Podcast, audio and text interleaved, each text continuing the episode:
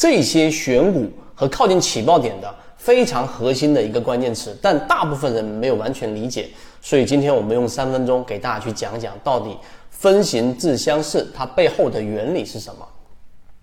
首先，第一个啊，我们先要更好的理解什么叫做分形自相似，它不是简单的缠论的一个概念。就你可以想象一棵树，它有很多分支，分支又有很多很多的分支，那这些分支其实看起来都非常相似。这其实自分形自相似是来自于数学的一个概念。那在我们的交易当中，到底怎么样引入过来呢？那我们如果只讲上述，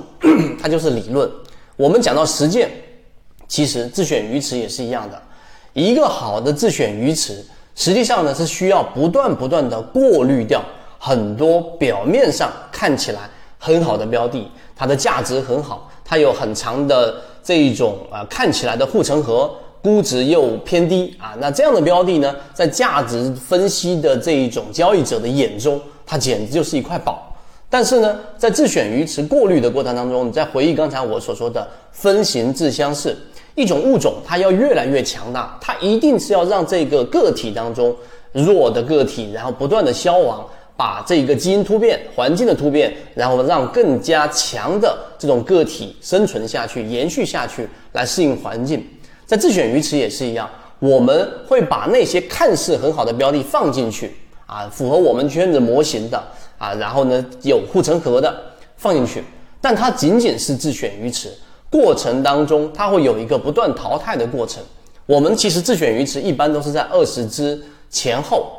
有时候可能多的时候到三十只，但其中会有很多好的标的会不断的被我们淘汰出去。所以最终我们是由我们的交易模型筛选过滤出来的那些好的标的，最终在不断不断的过滤。那同样，我们再由另外一个话题切入，就是我们说的第三点的这一个靠近起爆点。那这么多标的，是哪一个标的更加适合呢？从我们前面讲的光伏，到我们现在所提到的金鱼报七，其实是属于非常低位的，并且几乎都是在我们提及之后啊，非常近的时间周期内就出现一波上涨。那怎么样靠近起爆点？同样的道理，就像刚才我们所说的，同样的，我们一个好的标的怎么样靠近起爆点？其实就是要过滤掉那一些比较弱势的上涨和弱势的下跌。这一句话大家可以好好的去理解，就是把一些标的，它可能也形成了一定的趋势，在小级别上，它也形成了一定的背驰，但这样的标的，它的上涨都是小阳线，或者说是不带突破性的，没有突破或刺穿筹码的这种上涨，我们会全部把它过滤掉，我们只筛选出符合圈子强势标的的。举个例子，同位涨停，例如说我们前面说的这一种筹码。满盘获利无抛压，就前面那些套牢盘全部释放出来了，然后这一个上涨，例如说我们所说的一脚踹开，而不是缓慢的上涨，是以涨停或者说是类似涨停的强势突破的这种上场回踩之后形成的第三类型买点，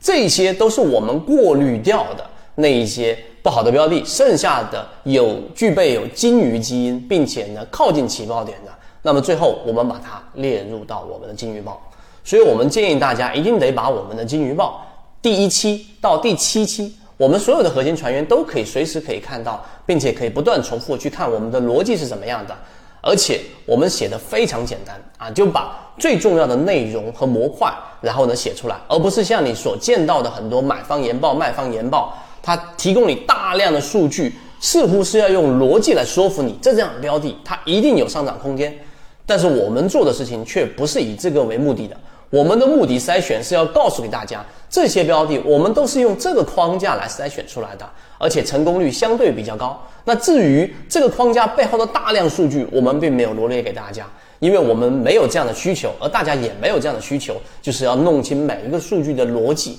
我们已经帮大家做了一定的筛选，于是我们就有了金鱼报七份，并且篇幅非常短。并且框架非常固定的交付给大家，最终的目的就是希望大家能够自己把这些模型对于自己的交易有所启发，嵌入到自己的交易模型。